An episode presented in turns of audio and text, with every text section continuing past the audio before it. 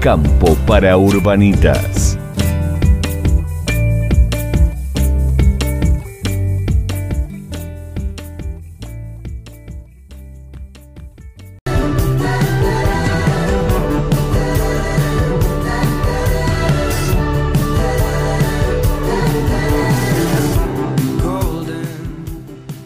Bien, ahí estamos volviendo a un nuevo bloque de campo para urbanitas. Ya está sentado Agustín Rocha en el micrófono con quien vamos a hablar bastante de tecnología, Big Data, etc. Agustín Rocha es ingeniero agrónomo, cofundador de CIMA, que es eh, una, una aplicación tecnológica que se utiliza muchísimo en el campo eh, y que tiene que ver con el monitoreo agrícola. Es decir, vos vas al campo y vas relevando todo lo que ocurre en tus lotes, en tus cultivos, con esta aplicación y te queda todo un registro que lo podés compartir con tus clientes si sos monitoreador, eh, monitoreador de cultivos me refiero, o lo podés eh, bueno, compartir con quien vos quieras, eh, tener información de primera calidad, hay información satelital, la verdad que es una aplicación increíble desde el punto de vista de toda la tecnología que aglutina y toda la información que muestra. Muestra NDVI, que es eh, todo, todo lo que tiene que ver con las radiaciones que pueden captar los satélites y las lecturas que pueden hacer a campo respecto de cómo están los cultivos. ND NDVI es el índice verde, que se es una medida muy utilizada en el campo para bueno, hacer estimaciones, eh, entender cómo es el estado de los cultivos, etc. Pero yo no me voy a meter ahí, sino que le decimos buen día, Agustín. ¿Cómo estás? Buen día, ¿qué tal? Muchas gracias por la invitación. Un honor y un placer tenerte acá. No, no, un placer mío. Bueno, Agu, ¿cómo viene eh, Cima? ¿Cómo, ¿Cómo viene la aplicación a grandes rasgos? Si querés contarnos un poquito. Dale. Eh, sí, para, para resumir un poco lo que contabas en la intro, CIMA es la digitalización del cuaderno de campo. En, en definitiva, Buenísimo. en el lote se, se toman un montón de datos de diferente tipo eh, y lo que hicimos con CIMA es tratar de ayudar a hacer eso de manera más fácil, más rápida y también de digitalizarlo, con todas las ventajas que tiene eh, tener datos digitalizados y no en un montón de cuadernos, Sí. planillas y demás, que es quizás la, el próximo paso, todo lo que se viene es de cómo poder hacer a través de esos datos generar información, conocimiento eh, y nuevas herramientas que, que de otra manera, si esa, esa información, esos datos están distribuidos o están eh, muy atomizados en diferentes lugares, es imposible acceder. Eh, bueno, un poco las ventajas de, de la digitalización y aprovechando también algunas funcionalidades que tienen los smartphones, eso es algo que no- nos permitió en el contexto, Claro. que es, bueno, geoposicionar, saber dónde estás tomando el dato, usar la cámara para medir determinadas cosas, eh, bueno, imágenes satelitales como mencionaste, digo, Sí. varias cosas que, que también vienen para aprovechar la tecnología que tenemos disponible en el bolsillo. Sí, sí, sí. Pero yo les quiero contar esto, porque mí- para mí esto es, es fascinante. Quiero contar una historia, Agu. Yo a Agustín lo conocí cuando recién había salido de la facultad, que se estaba recibiendo. Y me acuerdo cuando él hacía monitoreo y, y usaba sus planillas de Excel que estaban bastante, eh, bastante desarrolladas y tenías un montón de cosas ahí. Y después un día dijo Agustín, vamos a hacer una, una aplicación. Me acuerdo de, de hace ya unos cuantos años. Pero eh, lo interesante de esto es que Agustín, siendo ingeniero agrónomo y que ha trabajado haciendo monitoreos, o sea, fue capaz de generar esta aplicación a partir de, de- de- de un problema real que había en el campo y de un problema de, tu, si, si se quiere, de, eh, tu métier. Sí. Sí, bueno, eh, para ser eh, totalmente honesto, no fui yo, sino que tuve un equipo. No, no, está bien, Eh, está bien, pero. eh, Sí, nace de una necesidad sí. eh, propia, un problema que veíamos, que el, el tiempo que nos llevaba pasar los datos del, del cuadernito al Excel y eso armar informes, eh, más o menos una hora dos horas por día que estábamos pasando datos para poder informar al productor y demás. Eh, dijimos, bueno, tiene que haber una manera más fácil eh, y así empezamos a desarrollar primero una página web y después un- una aplicación móvil. Podríamos decir que así nace. Porque yo, está bien, es un equipo, como vos dijiste, pero yo te vi a vos, te veía y, vi de alguna manera cómo fueron desarrollando esto de una manera sorprendente. Eh, y podríamos decir que así nace la tecnología, es decir, de una necesidad donde vos le empezás a poner cabeza, eh, em- te empezás a relacionar con las personas que, que- que, bueno, que comparten problemáticas o que te pueden aportar soluciones a tu problemática y a partir de eso generar algo nuevo que te permita resolver esa situación que vos querías resolver. Sí, yo, yo creo que hay dos grandes tipos de, de- de maneras de, de generar nueva tecnología. Una es desde el problema, partiendo del problema, es que es como arrancamos nosotros. Teníamos un problema, a ver cómo lo solucionamos, entonces buscás la mejor manera de solucionarlo. Y hay otros casos que conozco que es al revés, tengo una tecnología, ¿a quién le puede servir? ¿no? Es un camino un poquito más Fantástico. difícil, pero es, no sé, se descubrió o tengo tal, eh, no sé, software o hardware o aparato. Bueno, veo en qué industria, a quién le puede solucionar algún problema puntual. Y hay muchos casos de éxitos al revés, eh, que Sí, arrancan sí. desde la tecnología a buscar el problema y otros al revés, arrancan desde el problema y a ver con qué lo soluciono. Fantástico. Vieron que, qué interesante poder hablar de esto con Agustín y, sobre todo, me, dirijo un poquito a los chicos, les estoy contando a la audiencia porque realmente eh, me encanta esta, esta claridad con la que se expresa Agustín y, todos los conceptos que nos va dando. ¿Y cómo fue que, en un momento, cómo funciona la Big Data y, cómo ustedes llegan a esa Big Data? Eh, ¿O qué es la Big Data? Empecemos por el principio. ¿Qué es la Big Data? Y, si CIMA utiliza Big Data, eh, ¿cómo la utilizan y, y de qué manera llegan ustedes a, a esa información? Le- leí un libro que mm, decía, bueno, si, si- si alguien tiene que definir Big Data es como definir el swing. O sea, no- lo, lo entendés pero no lo podés definir. Eh, eh, para definirlo rápido, eh, muchas veces usan las 3B cortas, ¿no? Las, las 3B que es volumen, velocidad y variedad. Es decir, básicamente grandes cúmulos de información de una manera accesible y variada. Eh, eso es Big Data. Na- nadie te dice cuándo, a partir de cuándo, a partir de, una base de datos de 100 registros. Bueno, no es Big Data. A partir de un millón de registros sí, pero no hay un límite que te diga, bueno, esto sí, esto no. Pero básicamente para definirlo es gran cantidad de información de manera ordenada y accesible. Eh, que eso permite sacar conclusiones, estadísticas, generar nuevo conocimiento. Eso es Big Data. Eh, lo que pasaba en el agro, o lo que pasa en el agro en realidad, es que está muy poco digitalizado, conjunto con la construcción es de los sectores menos digitalizados, por un montón de razones.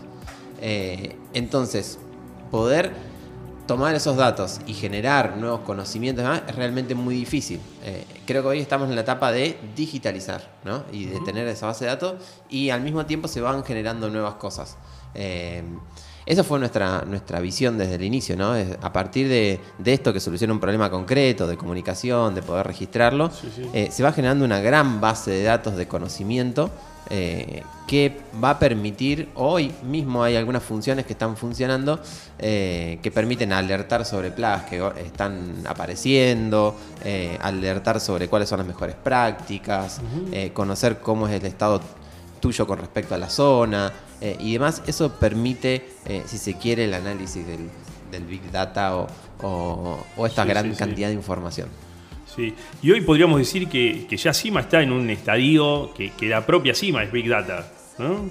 Por la cantidad de información que genera. Sí, la verdad que no hay un sello, no hay nadie que venga y te diga, bueno, eh, cumpliste, no, no, no. Pero, eh, pero sí, hoy CIMA está mm, monitoreando, se está utilizando en aproximadamente el 10% del área agrícola argentina. ¿Ustedes se dan cuenta? Esta, esta aplicación que nació en Chacabuco, podríamos decir. O nació. Sí, en, en varias ciudades, si En querés, varias pero ciudades. en parte de Chacabuco. Pero en parte Chacabuco. está radicada en Chacabuco, sí, la, dirección fiscal es Chacabuco. Bien, bien. Bueno, no llegamos a Palo Alto, California, pero bueno, tenemos, hay una, una empresa tecnológica radicada en Chacabuco que tiene domicilio fiscal en Chacabuco. Padre Douglas, eh. el Padre Douglas, ta, ta, ta, que esa empresa, eh, a- o sea, eh, asiste al 10% del área agrícola argentina. Sí. ¿Escucharon ese, ese dato? Es una cosa impresionante. ¿eh? Son Bueno, 2.600.000 hectáreas más o menos, que actualmente están utilizando la herramienta para cargar sus datos. Es un montón. Es un montón, es un montón. Realmente es una cosa fascinante. Piel de gallina, en serio. Te digo la verdad porque eh, eh, una empresa que nació acá, yo, Agustín lo vi, como dije desde el principio, lo, lo vi trabajar en esto y, y cómo fueron evolucionando es una cosa impresionante. Y, Agu, Y lo que con- van a evolucionar, porque ¿cuánto hace que están en esto, Agustín? Arrancamos, eh, lanzamos fines de 2013, un 30 de diciembre. lanzamos la aplicación. eh, que, que- que eso también está bueno contarlo, ¿no? Porque el, el contexto que se dio, esto de, de, el Play Store o el- Sí. en los que tienen iPhone, ¿no? el, el- el App Store, eh, generó un contexto de que cualquiera puede desarrollar una aplicación y largarla al mercado. Y de repente está llegando a un montón de gente. Claro. Y así, si vos tenés algo bueno que sirve y demás, la gente se lo empieza a descargar, es lo que nos pasó. Eh, digo, llegamos a Colombia, no porque nosotros fuimos a Colombia, Claro. generamos publicidad, nada, la gente empezó a descargarlo eh, y de repente tenés usuario y gente que te está pidiendo cosas, pero porque también el contexto se dio que cualquiera puede desarrollar una aplicación, Claro, tirarla claro. ahí. Claro, sí, sí. Y bueno, y eso fue lo que pasó el, sí, el 30 de diciembre largamos la primera versión a- al Play Store, como que quedó pública para que cualquiera la descargue. Eh, la realidad es que estuvimos mucho tiempo como dedicando part-time, cada uno con su otra tarea y demás. Le, le dedicábamos a Donorem al proyecto. Así un extra de poner. Claro, en 2018 fue que los cinco fundadores nos, nos pusimos 100% en esto. Qué bárbaro. Fantástico. Por eso digo lo que, y lo que se va a desarrollar, porque como hablábamos hoy, la tecnología va evolu- evolucionando todo el tiempo, así que van aplicándole constantemente cosas. Sí, sí, sí. La, la verdad es que desde que lanzamos eh, cambió mucho el panorama. Cuando, cuando nosotros arrancamos, eh, me acuerdo haber ido a la, a la Expo Agro 2014, creo.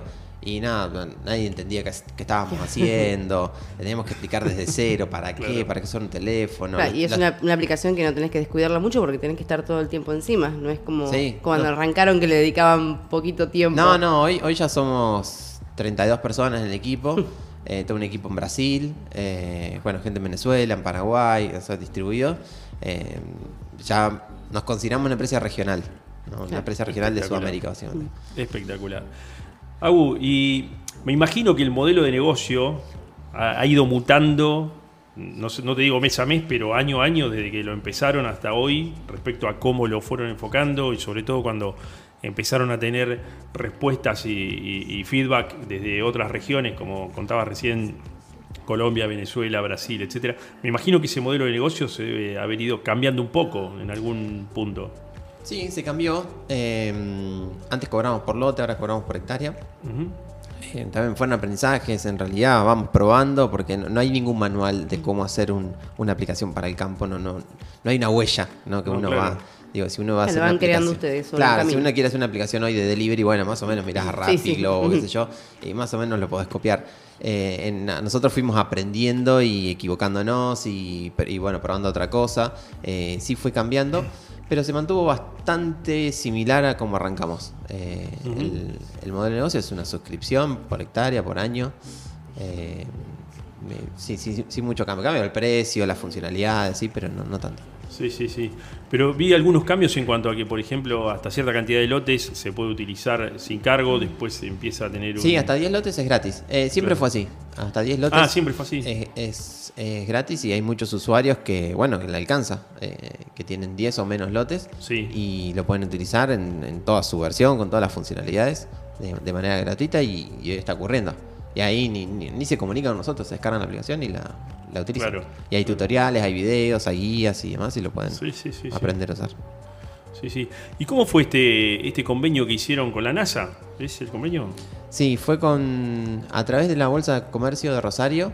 Eh, nos contactaron con la gente de el equipo de NASA Harvest, que es una sección dentro de la NASA que se dedica más que nada a estimaciones de producción mundial. eh, y la Universidad de Maryland, Eh, que venían desarrollando o queriendo desarrollar un modelo de estimación de rendimiento en soja, maíz y trigo. Eh, básicamente lo que querían hacer es utilizar imágenes satelitales, ¿no? fotos que sacan desde el espacio, con otra información también que eh, tienen climática y demás, eh, y poder anticipar el rendimiento que van a tener cada uno de los cultivos, cada uno de los lotes. Eh, no tenían información de campo, ¿no? no tenían información real de bueno realmente cuánto rendía y, y- y un panorama eh, más eh, a tierra. Sí, sí, más a Eh, campo. y ahí fue que nos, nos convocan y entre los tres desarrollamos un, modelo que justamente lo que hace es eso, anticipar el rendimiento eh, 30, 60 días antes de la cosecha. Estamos tratando de anticipar cuánto va a rendir el cultivo, cosa que es muy importante para, tanto para los productores como para los traders, como para todo el, el- el- el ecosistema, eh, anticipar cuánto puede llegar a rendir un lote puntual o una región eh, es súper importante. Sí, sí, sí. Y la verdad que mm, tengo que decir, yo era un poco más escéptico al principio. Digo, yo siendo agrónomo y técnico, digo, no, ¿cómo van a reemplazar con datos satelitales y, y un modelo que vos metés datos y que no sabés bien qué hace? Eh, ¿Cómo van a reemplazar a un agrónomo que conoce el campo, el lote y, y estima? Y a veces también nos cuesta mucho estimar cuánto va a Sí. rendir. Eh, y la realidad es que funcionó muy bien. Eh, un 80% de precisión. Y lo que tienen estos modelos de, de- de machine learning, como le dicen, ¿no? De- como de aprendizaje automático, Sí, es que sí. justamente eso, van aprendiendo todo el tiempo. En realidad uno le da un set de datos y arman un modelo, pero después le tira otro set y así van actualizando y Van afinando, digamos. Van mejorando su precisión, como cualquiera que va entrenando, básicamente. Exacto. Estos modelos se autoentrenan y, y van mejorando, así que la verdad que creo que hay... Pero mucho- imagino que debe tener una contrastación entre el rendimiento real y lo que se había ido estimando, como para después tener más certeza de cuánto es el desvío. ¿no? Total, por eso, eso lo vamos evaluando todo el tiempo. Ah. Hoy te diría que, mm, nada, justamente el, el otro día estábamos en el equipo evaluando, a ver, hay diferentes formas de evaluar qué tan bien anda y no. Sí. Eh, hoy anda similar a la estimación de un especialista a campo. Claro. Eh, con la ventaja de que es totalmente automático. Sí, sí, sí. Eh, va- yo lo pon- le, le Tenés decía- una- un agrónomo en el teléfono.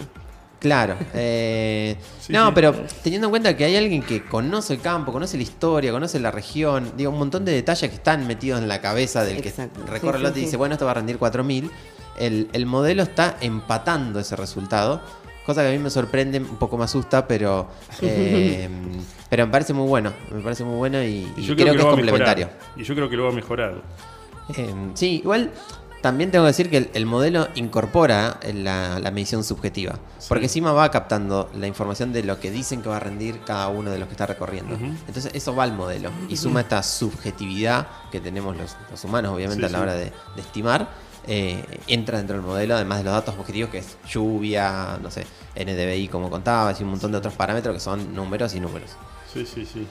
Pero qué cosa fantástica. Porque vos sabés que esto de la inteligencia artificial, que a veces asusta, y, vos hablas de inteligencia artificial y todo el mundo le teme, que, que me encantaría preguntarte de, de este tema, Agu, puntualmente, cómo, cómo lo estás viendo y cómo ves la aplicación. Pero la realidad es que en, en todo hoy estamos utilizando inteligencia artificial, aunque no nos demos cuenta. Hasta en el buscador de, de Google. Sí, eh, la, la realidad es que los avances que hubo en los últimos años fue impresionante. Eh, y hoy el, el nivel... eh, a, a mí lo que me asusta en realidad Sí. es que mm, se ha llegado a un grado tan alto de investigación que se está eh, centralizando. Es decir, Claro. eh, si bien la tecnología en general permite que todos podamos desarrollar y equipos por todos lados y un poco más democrática, la realidad es que la inteligencia artificial está entre 4 o 5 jugadores grandes que están invirtiendo muchísima, muchísima plata en eso y tienen modelos muy avanzados, ¿no? Google y demás. Claro. Hay un tema ahí, para mí, eh, de, de- de concentración de eso, ¿no? la, la monopolización. ¿no? De- Sí, y eh, pasa en tecnología en general. ¿no? Digo, Facebook, lo- son cuatro o cinco grandes que están monopolizando un poco eso.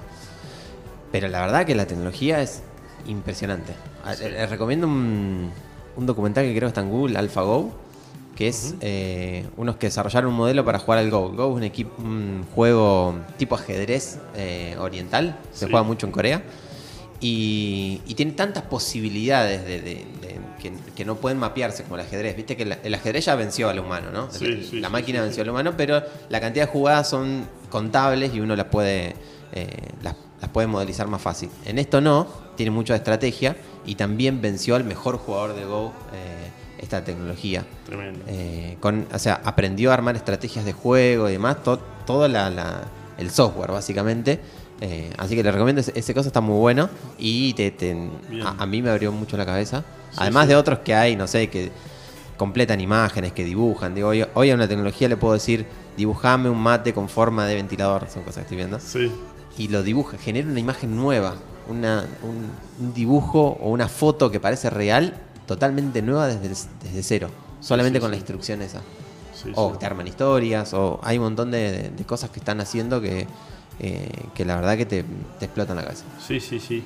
Y entiendo esto que, te asuste de la, de la inteligencia artificial que, que mencionás y la concentración especialmente de esa inteligencia artificial, porque la realidad es que, o sea, eh, los alcances que tiene esta tecnología a diferencia de otras, porque eh, siempre hubo concentración tecnológica, sobre todo con, con las empresas que tienen más capital y la concentración tecnológica existió desde que existe la tecnología. Ahora, eh, en este caso, eh, yo creo que lo que, cuando vos hablabas que te asusta un poco, eh, que, me pasa a mí también y creo que nos pasa a todos, es los alcances de esto, porque en realidad, y, vamos un poco a la, cultura pop y a... hoy vieron que antes leíamos un libro, hoy vemos un video y vemos una película y, y que nos ilustra un montón de cosas. Hay una película que se llama Brexit, que es, o sea, ilustra la realidad, o sea, lo real que pasó, un caso real de lo que pasó con el Brexit, cuando Gran Bretaña sale de, de la Unión Europea. Y ahí muestran cómo utilizaron la inteligencia artificial para llegar a personas usuarias de redes sociales que no tenían intención de voto, eh, y sin embargo eh, fueron a votar porque hubo algo que, que les mostraba la, digamos, la, la publicidad dirigida especialmente para esas personas eh, y manipulada por inteligencia artificial que los hizo ir a votar y bueno hoy Sí, en la sí, pudieron, no está pudieron detectar los nichos y, Sí. y- y manipular. Eh, detectaron 3 millones de votantes, bueno, ahí lo cuentan en la película, 3 millones de votantes que no iban a ir a votar, pero el interés sus- lo suscitó la inteligencia artificial a partir de publicidad. sí, yo. Tremendo. A, a lo que voy es. Sí. eh, el miedo por ahí es demasiado, pero, Sí, pero no, sí no una miedo. precaución con Sí. respecto a eso, y te lo ato con la nota que viene después. Eh, lo mismo con la, con la edición génica y, y, digo, son debates que creo que como sociedad todos tenemos que empezar a dar, a los alcances, hasta dónde va a llegar, de qué manera, porque empiezan a sobrepasarnos, ¿no? Y, y no estamos preparados todavía ni, ni legalmente ni a nivel estructura general para, eh, para esto que se viene, ¿no? Digo, de- hoy, hoy realmente con edición génica se puede hacer un montón de cosas que todavía no hemos debatido si está bien o no, ¿no? Digo, de elegir Sí. embriones y demás, o de determinadas características. Sí, sí. La realidad es tecnológicamente se pueden hacer. Lo que no tenemos claro es hasta dónde sí, hasta dónde no, qué está bien. qué- La realidad es que la ética y la moral no, no, la vamos definiendo de todo, pero hay que hacer ese debate. Están todos sorprendidos, como que estamos todos wow todavía, pero todavía no se, no se empezaron a hacer las preguntas. Claro, ¿no? Y creo que todavía no estamos tan de acuerdo en qué está bien y qué está mal. Eh, lo, lo vamos a definir nosotros, digo, en general. Claro. eh, como un montón de temas. Pero va más rápido de la capacidad que Claro. tenemos como sociedad de, de- de Sí, sí. debatirlo. Y en inteligencia artificial creo que también. eh, va a pasar eso, o está pasando eso, que eh, hay avances que ya no los podemos parar y que van, van muy rápido, tienen mucho impacto, un potencial impacto, que si no realmente no tomamos el tema, bueno, eh, nada, nos pueden tapar. Sí, sí, sí. Sí, y especialmente, o sea, coincido con vos que no, no temer, sino al contrario, estar más, más que nada despierto, porque el avance tecnológico es inexorable y, y al mismo tiempo eh, saber que estas cosas existen y estar más despiertos que nunca a que la tecnología está ahí y, que sepamos que, que- que, a ver, que hay empresas que tienen una radiografía nuestra. Claro. Pero sin bueno. dudas, ¿no? O sea, empresas que usamos todos los días, que ni nos damos cuenta, que, che, hacete el usuario acá para, el- el- el- no sé, Sí. para la aplicación, lo que sea. Bueno, y ahí hay toda una información que estamos dando, eh, nuestra personal, y Bueno, que las es- aplicaciones... Te doy, un, un ejemplo pavo, un, que- un ejemplo pavo que que hablaba el otro día. mismos. Entras Sí. a Instagram. Cuando Sí. vos estás buscando algo en Google o, o entras en Mercado Libre, aparte en otra aplicación, después te aparecen sugerencias en Instagram o en Facebook. Y vos decís, ¿por qué? Yo busqué en otro lado. Sí, sí. No, y- no y solo, porque está registrado con el mismo nombre, tal vez. o- no solo y- tu teléfono, si alguien, digo, ahora estamos con los teléfonos cerca, Ujú. Sí. eh, Claro. es probable que si yo busco algo, después le aparezca a ustedes y demás, eh, por, por cercanía. Claro. Eh, Impresionante. Nos están espiando. No, no, ni siquiera, ni siquiera hay una persona espiándonos. Eh, son algoritmos. Algoritmos, que- exactamente. que, claro, que toman esa información y devuelven algo. Eh, ¿Quieren que les diga que es peor? Tener una charla por WhatsApp y que Facebook me muestre lo que estaba hablando. ¿Te Sí. pasó eso? Nunca- sí, me ha nunca pasado. eh, Estar hablando pasó, ¿no? puntualmente de un producto y abrir Facebook y que Facebook me muestre el producto. O sea, fue como, en serio. Yo sé que son la misma empresa, chicos, pero. Dale. A mí, a mí me ha pasado buscar un artículo, por ejemplo, eh, en Mercado Libre, ¿sí? Y después me aparece, Claro, entro, entro a una red exacto. social y me aparece una publi de un artículo parecido. O en alguna página Claro. de noticias también. Exacto. Cuando vas abajo, te aparece, ponele que sea algún diario, ¿ves? Bueno, aparece abajo la publicidad. Para mí la relación está en que en esos equipos, o en donde estás utilizándolo, en todos esos equipos tenés la misma cuenta de Google abierta. Exacto, Entonces, por eso ese simple hecho está eso, registrado todo el movimiento tecnológico que hagas. Sí, ahí el, el impacto tampoco es tan grave, porque de última te quieren vender alguna cosa Claro. y, y Claro. te, te- Claro, te pero muestran lo, lo mismo que vos a estás pensar y buscando, decís- Pero, pero tiene otro potencial uso eh, mucho Sí. más grave y, y ahí es donde creo que los, los gobiernos, la legislación y demás van muy lento Claro. y no, no Muy, llegan muy a... No llegan a, a- a ver estos temas, están, están en Sí, otra. a mí me, tra- me tranquiliza en cierto... eh, o sea, ¿por qué? Eh, en una parte, por ejemplo, hay tantos... Me voy para otro lado, ¿no? Pero ponen crímenes sin resolver y vos decís, gira todo en torno al celular. ¿Cómo lo vas a...? Pero bueno, para venderte algo sí, pero para ver quién mató a... No, bueno, eso tiene todo ¿no? un manejo de trasfondo que Claro. en realidad si se divulga es como que podrías entrar en pánico, creo yo, porque no, no se utiliza ni siquiera los sistemas operativos comunes para ese tipo de cosas. Pero Entonces a lo que como voy, a- que a, lo sí, sencillo que decís asusta, pero a la vez no, porque si no, en ciertas cosas mínimas, que es una publicidad o algo que estuviste viendo para comprar, o que decís vos que estuviste hablando por, por dónde, por Es que se por- usa, te doy un ejemplo, eh, perdona que te interrumpa. Sí, sí. Eh, con el tema de, por ejemplo, la pornografía infantil, hay un algoritmo que caso, detecta ejemplo. constantemente cuando se habla de ese tema. O sea, poner una palabra así es síntoma de que en minutos o en los días siguientes pueda que te caigan a, tu casa si es necesario, a tocarte Y el timbre y decirte, igual. queremos eh, charlar con vos. ah, pues no ha pasado en Chacabuco que se han detectado casos de grooming de esa manera. Ojo, eh, no es que no se esté moviendo y no se esté utilizando, se utiliza. Lo que pasa es que no es algo visible, no, No, es algo que van a no- decirlo. poco conocimiento de la tecnología. Claro. Sí, la tecnología Sí. en definitiva son herramientas, se usan bien, se usan mal.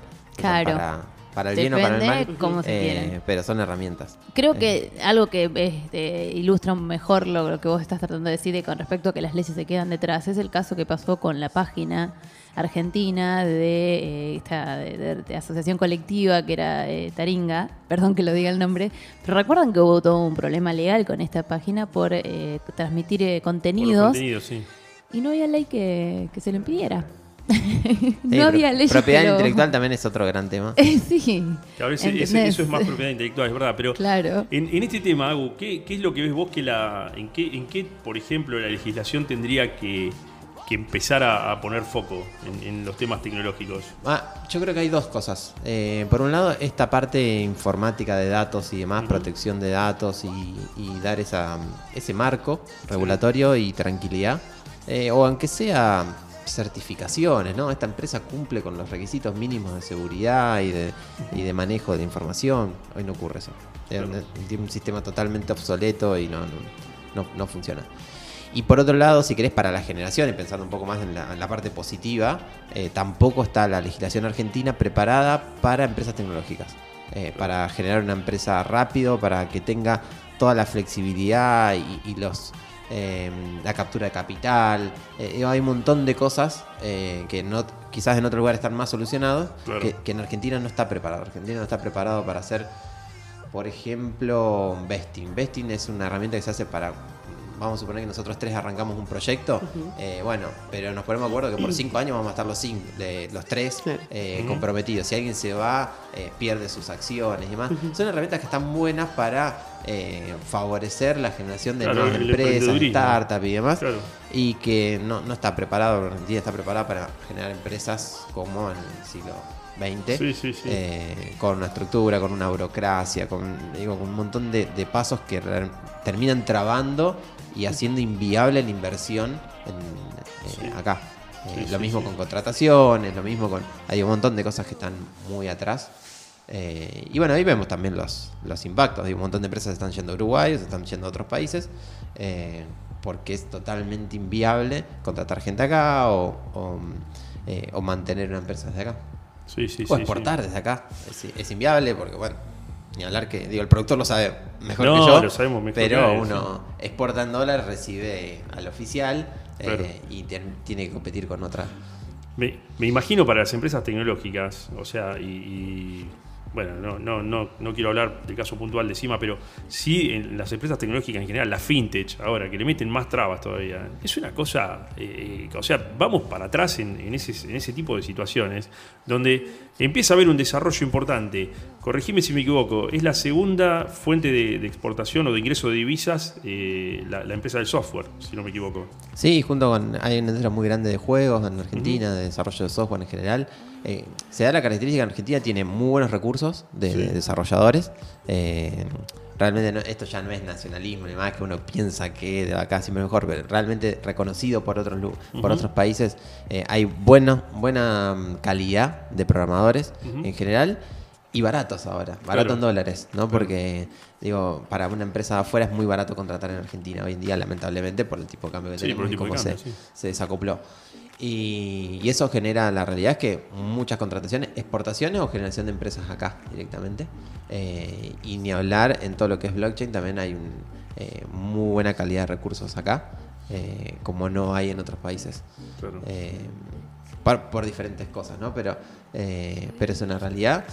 Y es una complicación. Te, te cuento rápido una anécdota. Cuando Sí. nosotros arrancamos, que les contaba esto de Colombia, ¿no? Nos apareció un, nos apareció un cliente porque la realidad es que fue así. No, no es que lo fuimos a buscar, apareció un cliente. Tuvimos que hacer una factura de exportación. ¿eh? Nun- Nunca habíamos exportado nada Claro. ni facturado nada. Es un software, en realidad no es que había que sacar un container, que se yo, pasarlo por la aduana. La verdad que debería ser más simple. Los pasos que tuvimos que hacer, formularios, Sí. llenarlos, llevarlos al banco, presentar, Para sacar una factura. para una factura, una factura.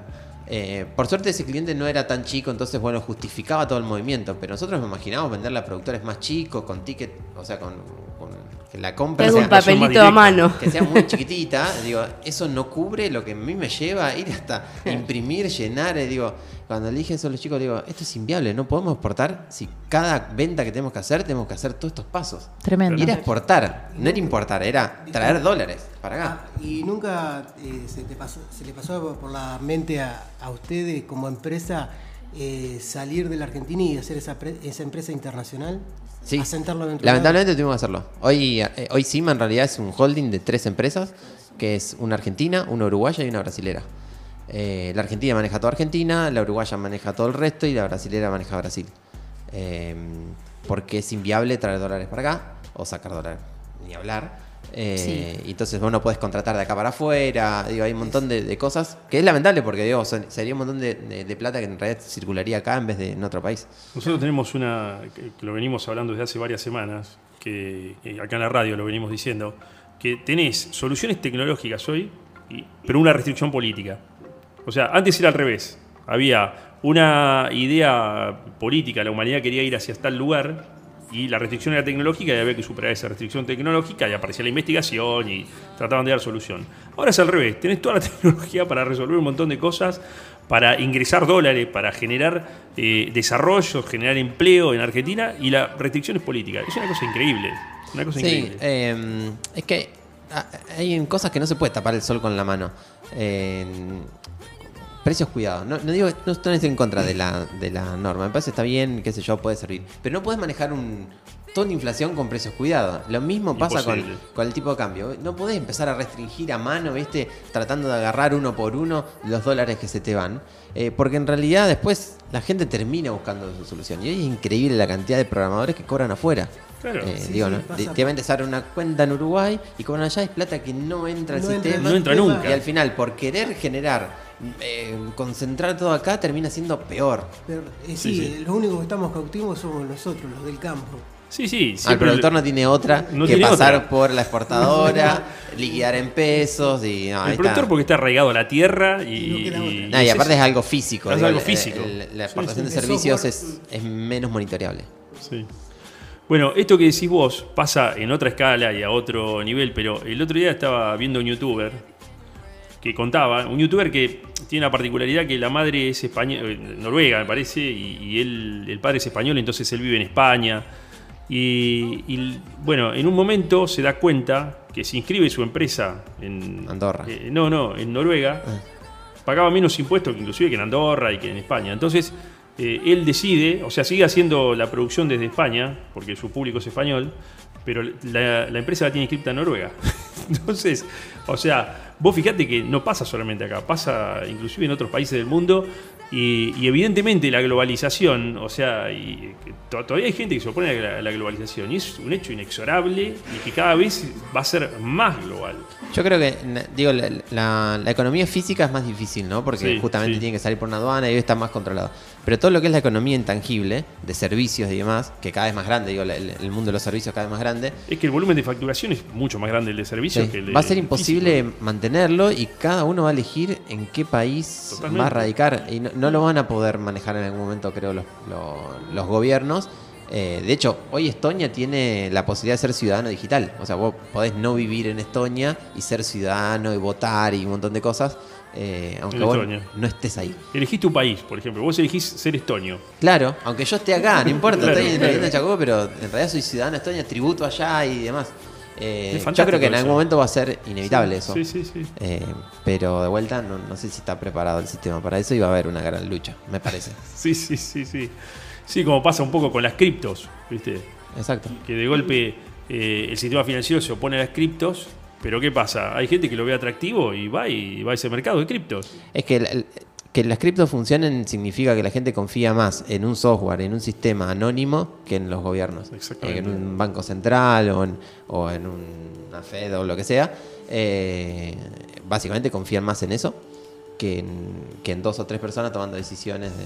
Bueno, pero de hecho da más confianza, porque hay un montón de, de- de nodos ahí que están eh, validando cada dato que hay en una No cripto. termina de ser el software. Alguien programó algo y dijo esto va a funcionar así y está no monitoreado. Digo, Claro. son, eh, Sí, sí, funciona solo eso. funciona solo. Sí, sí. Eh, Automáticamente, para ah, decirlo. Para mí es loco que la Sí, gente sí. confíe más en un código que en gente, ¿no? De, de su misma especie. Pero bueno, hicieron toda su. Creo que hicieron mérito para que dejemos de confiar. Eh, Claro. no, los bancos centrales generales, los gobiernos hicieron. Cualquier bastante. cosa que no sea gente. No, desde mi punto de vista es un, es un tema, porque más allá de que las criptos de golpe suben un montón y bajan y se caen y se destroza el mercado de criptos y qué sé yo cuánto, eso en realidad es el mercado. Pero en realidad, cómo se generan las criptos es algo totalmente previsible, porque, o sea, están, eh, hay, hay cierto cupo, el otro día estaba escuchando... Hay ahí- algunas que sí y algunas que no. Hay Algunas algunas que son de, de sí. emisión finita y Es otras que no. Y otras son stablecoin que son estables, pero. Es cierto, hay algunas que son finitas, pero eh, en, ese, en ese sentido, vos ya sabés cuáles son las reglas del juego. Ya sea que son finitas o que no son finitas, y que una va a jugar de una manera o de otra.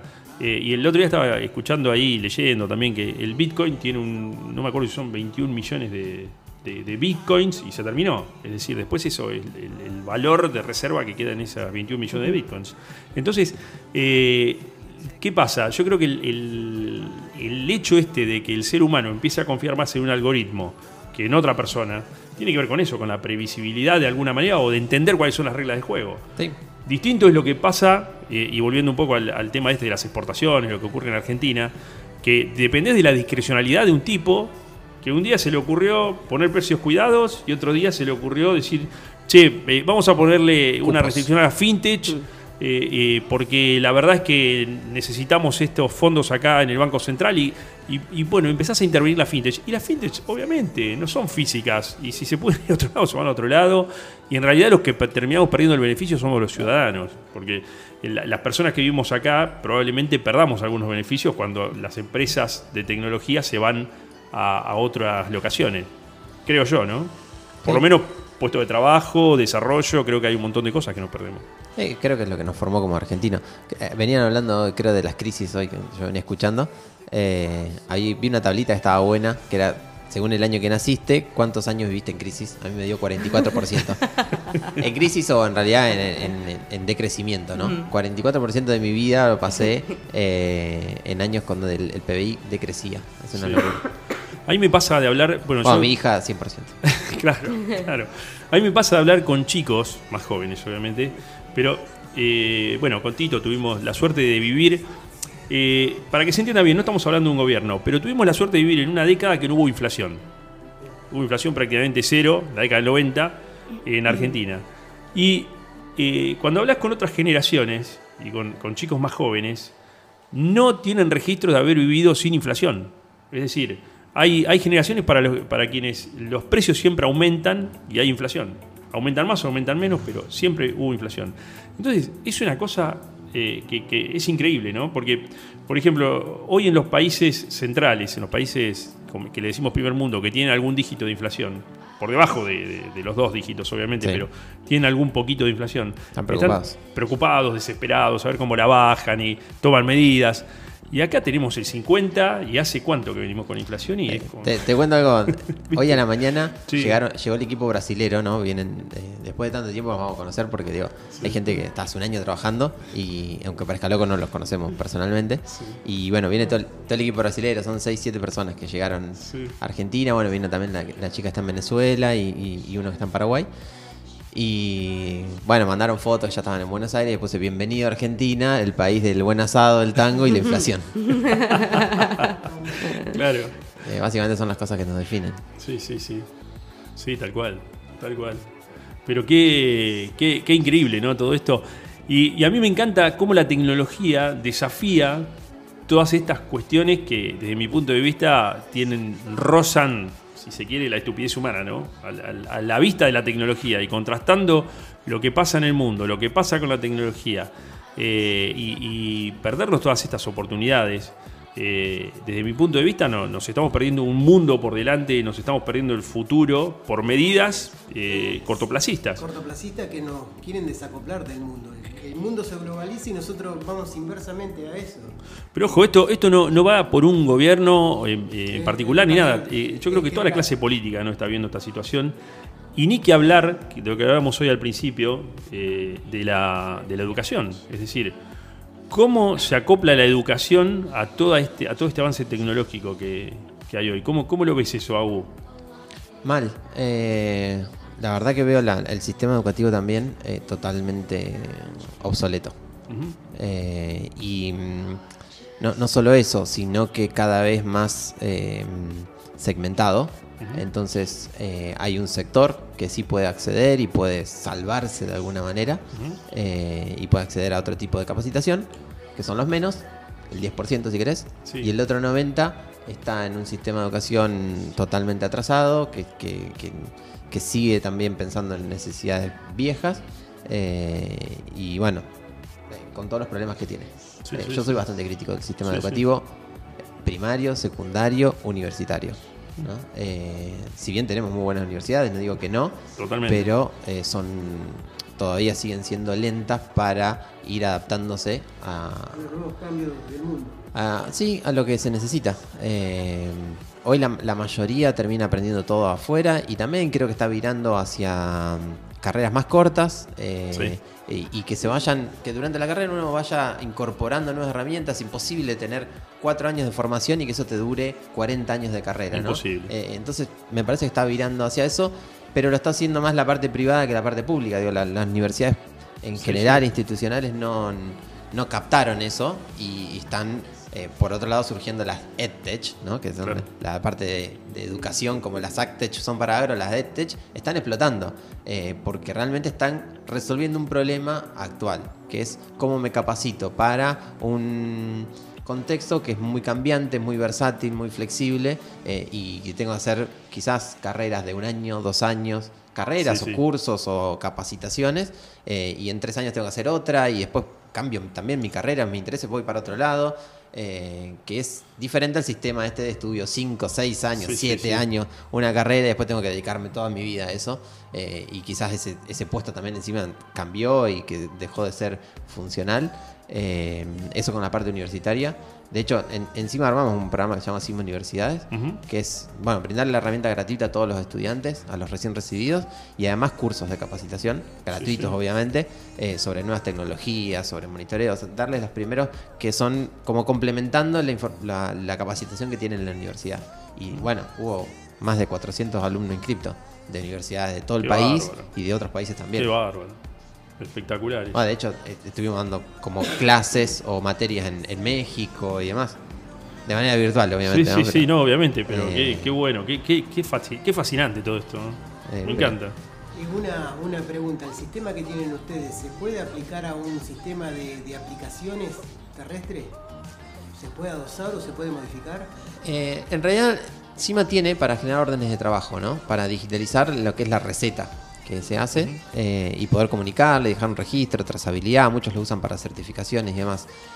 Eh, para realmente monitorear hay otros sistemas, no sé, se me ocurre Acronex, eh, Claro. que son eh, Santa Fe y Córdoba, que tienen ya sensores en la máquina. eh, Sí, hay otras más- empresas brasileras, eh, otras empresas también de afuera.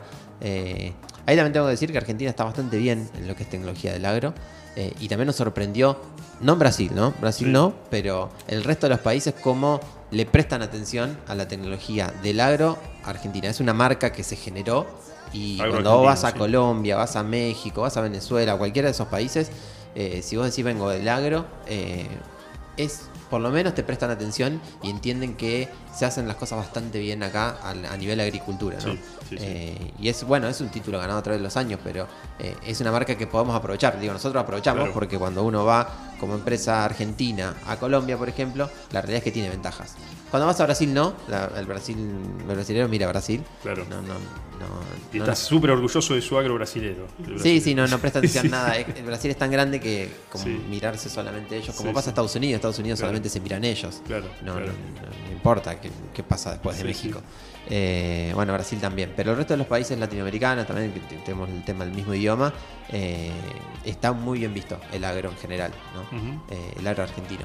Así que es una ventaja. Sí, sí, totalmente. Y volviendo un cachito a este tema de la SEPTech, eh, es una cosa llamativa que las, la mayoría de estas plataformas que hoy se dedican a, educación, que generalmente son virtuales eh, y que ofrecen estos cursos que no, no aparecen en ninguna universidad de las tradicionales, eh, no pasan por los mecanismos de aprobación históricos o típicos, como por ejemplo la CONEAU. Entonces, eh, fíjense que hay una demanda enorme de todo eso y que no, no, va, no va por los mecanismos de aprobación Y lo hace la comunidad, en realidad. Exactamente. Si, es- si va tanta gente y tanta gente lo recomienda es porque es bueno. Listo. Exactamente. Y con eso me alcanza. Exactamente. Pasó en su momento con los MBA, que después lo empezaron a dar todas las universidades, pero llegan tarde siempre. Eh, es, es una cosa llamativa. La verdad que. eh, vos es que. eh, casualmente ayer compartimos en, en el grupo de Campo para Urbanitas, el grupo de WhatsApp, una, una nota que escribió un autor español y precisamente hablaba de, esta, de este desfasaje entre la tecnología y el sistema educativo. Y, básicamente lo, lo enfocaba en lo que ocurre en Estados Unidos. O sea, esto mismo que vos planteaste para Argentina, en Estados Unidos lo plantean también, pero estamos hablando de dos universos diferentes, ¿no? En cuanto a la tecnología que viene desarrollando Estados Unidos, que son los que proponen tecnologías mayormente, eh, y, y aparece del sector privado una demanda que el sector de- educativo no puede satisfacer. Entonces las mismas empresas son las que están capacitando al personal para que ingrese a sus áreas de trabajo y, y, bueno, están generando toda esta, esta, esta rama EdTech eh, ad hoc y para resolver sus, sus problemas eh, de trabajo. Sí, nosotros lo vemos también ahora a la hora de, de buscar nuevas personas. Sí. La realidad, siendo sincero, no miramos más el título casi. Claro. Eh, uno mira la- las capacidades, las habilidades. Es difícil, eh, digo, es más fácil chequear que tiene un título o no, Sí, pero sí. Que, que si es alguien innovador, proactivo, eso es más difícil de evaluar. Sí. Pero la realidad es que lo- es lo que miramos. Y para nosotros es indiferente si la norma se recibió o no, en qué universidad. No pesa Totalmente, para nada. totalmente. Muchos creen que sí, en el currículum lo ponen grande y demás, pero, eh, pero la realidad es que del lado de la demanda no miramos más eso. Sí, sí. O capaz que lo que más pesa es la capacidad. Sí, eh, las- bueno, obviamente las referencias, eh, cómo se desenvuelven, cómo hablan, cómo, qué, qué están buscando. eh, hoy realmente estamos viendo eso y para nosotros es lo mismo, alguien recibido, no recibido, recién recibido, eh, si tiene los conocimientos no importa. Agu, vos que venís del sector tecnológico y ya tenemos que ir cerrando la nota porque está súper interesante, pero llevamos casi una hora de nota o más, ¿no? No sé, Ruth nos, nos, nos cronometra. No, no decir Pero no importa. La pregunta es la siguiente. Vos que venís del sector tecnológico, ¿qué mensaje le podemos dejar a quien está buscando trabajo o quiere desarrollarse en el sector tecnológico o le interesa incursionar ahí? ¿Qué habilidades debería tener una persona para acceder a- al sector tecnológico, a empresas como CIMA u otras empresas tecnológicas? ¿Cuáles son las, las habilidades que ustedes más eh, privilegian? Creo que lo principal es capacidad de aprendizaje. Eh, Lo que más se busca es alguien que pueda aprender rápido porque lo que sirve ahora en dos años no, no sirve y entonces vos tenés que poder adaptarte rápido. Eh, creo que eso es lo principal. Después, siendo algo más concreto, programación está explotando, está volando por los Volando, aires. sí. Eh, no, hay más demanda que oferta Sí. y básicamente le, llueve el trabajo. Digo, a, a mí nunca me pasó, pero los programadores reciben 10 propuestas laborales por semana. eh, mientras están y así van, bueno, están pagando sueldo altísimo. Además, sé que no es lo, lo- lo más importante, pero la realidad es que hay mucha demanda, mucho trabajo ahí. eh, en, en lo que es programación, que también me parece una buena materia para incorporar en las, en la- en las escuelas.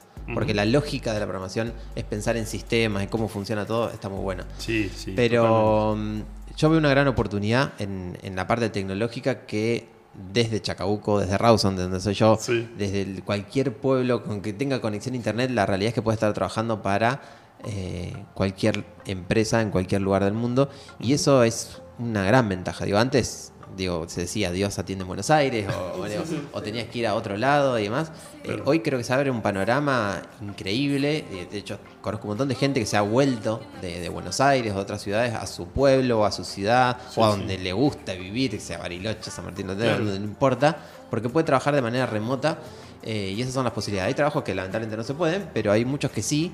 Y, y creo que se abre una gran oportunidad para el interior, para el federalismo, para, para los pueblos, para desarrollarse y volver a, a tener esa. y Hoy en Rawson pasa, hay un montón sí, de chicos sí. que estaban en Buenos Aires trabajando como programadores y están en el pueblo trabajando con ese mismo sueldo y haciendo circular la plata en otro lado. Eh, cosa que creo que es muy beneficioso para, para el interior en general. Así que creo que de acá para adelante hay una, una gran, gran, gran oportunidad. Ojalá la, la podamos aprovechar. Entendimos hoy, la libertad es un gran caño de Internet. Esa es la libertad, Sí. de alguna manera. Ah, Internet es para mí la, la revolución más grande que hubo. en- en Una cosa impresionante. Sí, Sí, hoy los centenios están a full. sí, sí.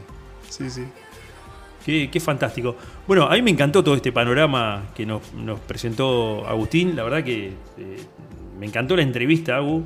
Eh, después vamos a hacer el podcast y lo vamos a subir a, a Spotify para que quede ahí disponible. Eh, bueno, y vamos a hacer las últimas preguntas y, y ya nos vamos despidiendo porque estamos en una horita de. y, y podríamos seguir pero un ratazo. Y ya nos vienen las próximas notas. Y... Sí, sí. ¿Qué, qué más le quieren consultar a Agustín? ¿Se les quieren, quieren hacer alguna pregunta? Acá en las Sol, preguntas inteligentes es Ruth. No, no, yo toda la perfección entiendo. Aparte es muy claro ex- explicando todo y, y Sí. está muy interesante. La verdad que es verdad, da para seguir escuchándolo rato. Es como cuando se pueden hablar ustedes, señor José Luis. Da Ah. para escucharlo todo el día. Eh, ¿Me hablabas a mí? Ruth no vino hoy, me parece. Bueno. No, no tengo ¿Alguna, nada que decir. ¿alguna chicos. pregunta interesante, Ruth? No, no, hacer? ninguna. Fue yo sumamente sí quiero hacer una claro. Aparte abarcó Sí, sí, todas sí. las- Yo sí quiero hacer una pregunta más. Eh, si nos querés contar, Agu, ¿a dónde va Cima eh, en, en los próximos tiempos? Si, si, si se están viendo eso, ¿hacia dónde va? Eh, y si tenés alguna otra mirada o alguna otra perspectiva acerca de, de otras cuestiones que, que nos quieras contar y que relacionadas a la tecnología. Bien, eh, nuestra visión es ser el- la base de conocimientos agrícolas más grande del mundo. Esa Bien. es, esa es nuestra, nuestra sí. visión. Para eso hay que digitalizar y hay que realmente tener una herramienta que le sirva a todos los productores globales, no, no solamente el argentino. Y creo que ese cambio de mentalidad eh, estamos trabajando, ¿no? De ser una empresa regional, por lo menos por ahora, eh, y, y no solamente pensar en Argentina, sino en el resto de los países. Así que estamos yendo hacia esa expansión eh, mucho más fuerte en Brasil, en Colombia, en México vemos también grandes oportunidades. Eso a nivel operativo. Ahora estamos en medio de una ronda de inversión. Es otro tema para otra entrevista, si quieren, el, el tema de fondeo y cómo se eh, la- las startups, cómo captan Quedó, capital. quedó esa entrevista, la vamos a hacer, Agu. Vamos a hacer, tema de y fondeo la vamos a aparte, hacer. sí. Si, cuando, si esta empresa va a empezar también a funcionar, a, eh, o sea, eh, partícipe, ¿cómo se puede hacer partícipe de ella? ¿Cómo aportando y ser socio de la misma? Sí, ah, yo también que vengo de la economía más tradicional, ¿no? De, Sí. de hacer una pyme más desde el- de- digo, cuando tenemos la empresa monitorea, una pyme, una sociedad anónima argentina muy, muy tradicional, entra plata, sale plata.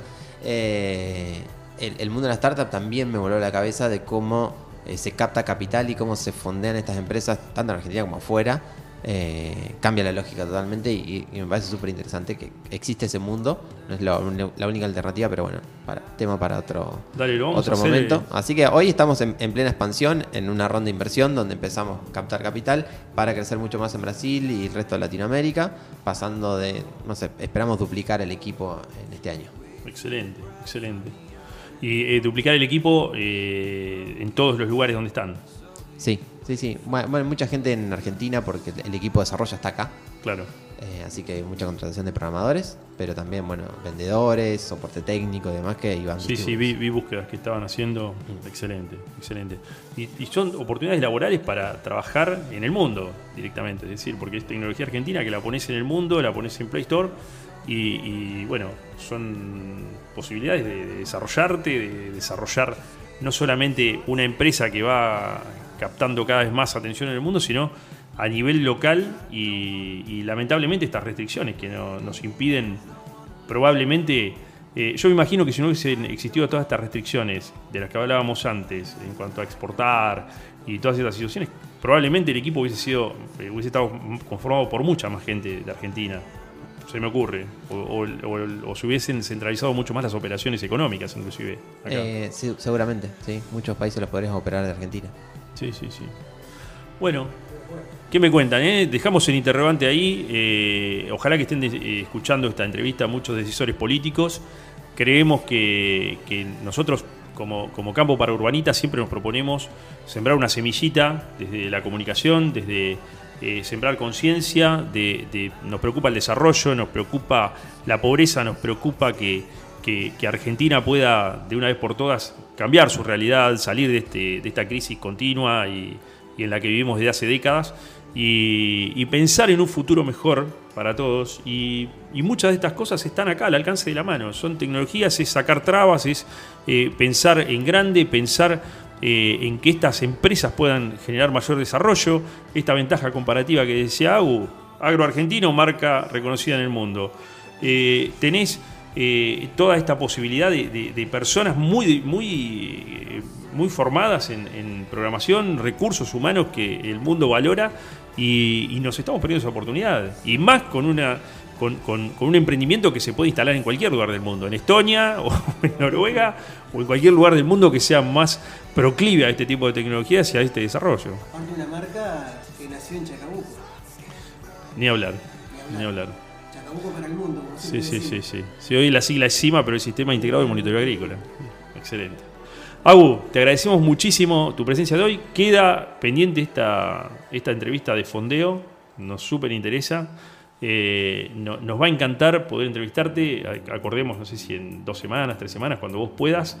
Eh, otro sábado eh, también nos vamos a tomar una horita o el tiempo que necesites para hablar de cómo se fondean las empresas, cómo es la lógica financiera y la lógica de, digamos, de capitalización de las empresas eh, tecnológicas, para que, bueno, para que todo el mundo vaya conociendo más esto y, y- y probablemente poder generar nuevas oportunidades de desarrollo para otras personas, que se empiecen a interesar, que vean para dónde va la cosa, dónde hay una punta para, para poder empezar a hacer algo. Podemos traer algunos centennials para que hagan alguna pregunta también. Vamos a traer un Centennial. Tenemos un Centennial ahí que, que es bastante tecnológico, puede hacer alguna pregunta que le interese. ¿sí? Muchísimas gracias. Agu, ¿algo más que quieras agregar antes de despedirnos? No, no. eh, ya bastante tiempo y bastante hablé. Así que muchísimas gracias por la invitación. Bueno, pero hablaste mucho porque tenés mucho para contar eh, y eso es fantástico. Y te agradecemos mucho tu generosidad para con nosotros, para contarnos todas estas cosas, tu generosidad para con la audiencia eh, y contarnos con tanta sinceridad y con tanta apertura eh, todo, todo esto, todo este mundo que, para muchos es bastante críptico de, de la- de las tecnologías. Así que muchas gracias por abrirnos esta ventana y mostrarnos ese mundo que, que, eh, mayormente se desconoce. No, de vuelta. Gracias a ustedes y, y para mí el mensaje es ese, que no es, no es algo críptico y es totalmente al alcance. Yo era un agrónomo nomás. Digo, soy un agrónomo de Bueno, pero ahora estás súper Eh, especializado. Y se puede generar un emprendimiento que, que, que impacte en otros países y un montón de gente. Eh, eso sería para mí lo más importante transmitir. Excelente. Bueno, muchísimas gracias. Vamos con los anuncios, eh, Sol. Y nos despedimos, a Agustín. Te agradecemos sí. muchísimo. Agradecemos a la gente que nos acompaña en Campo para Urbanitas, Sociedad Rural de Chacabuco en Alvear 60, Dan Seguros de Granizo, Agroquímica Las Estacas en Avenida Vieites 21, Hacendados de Chacabuco en Catamarca 42, Energías Renovables en Avenida Soy 75, Kika Indumentarias en San Isidro Labrador 501, Mixer Sound en Falucho 182, Mecano Ganadero, Colombo y Magliario en la avenida Hipólito Yrigoyen 554 y Pinturerías Mixa en la avenida Arenales 30. Tenemos un número de WhatsApp 2352 498203 hasta el mediodía, Campo para Urbanitas. Campo para Urbanitas.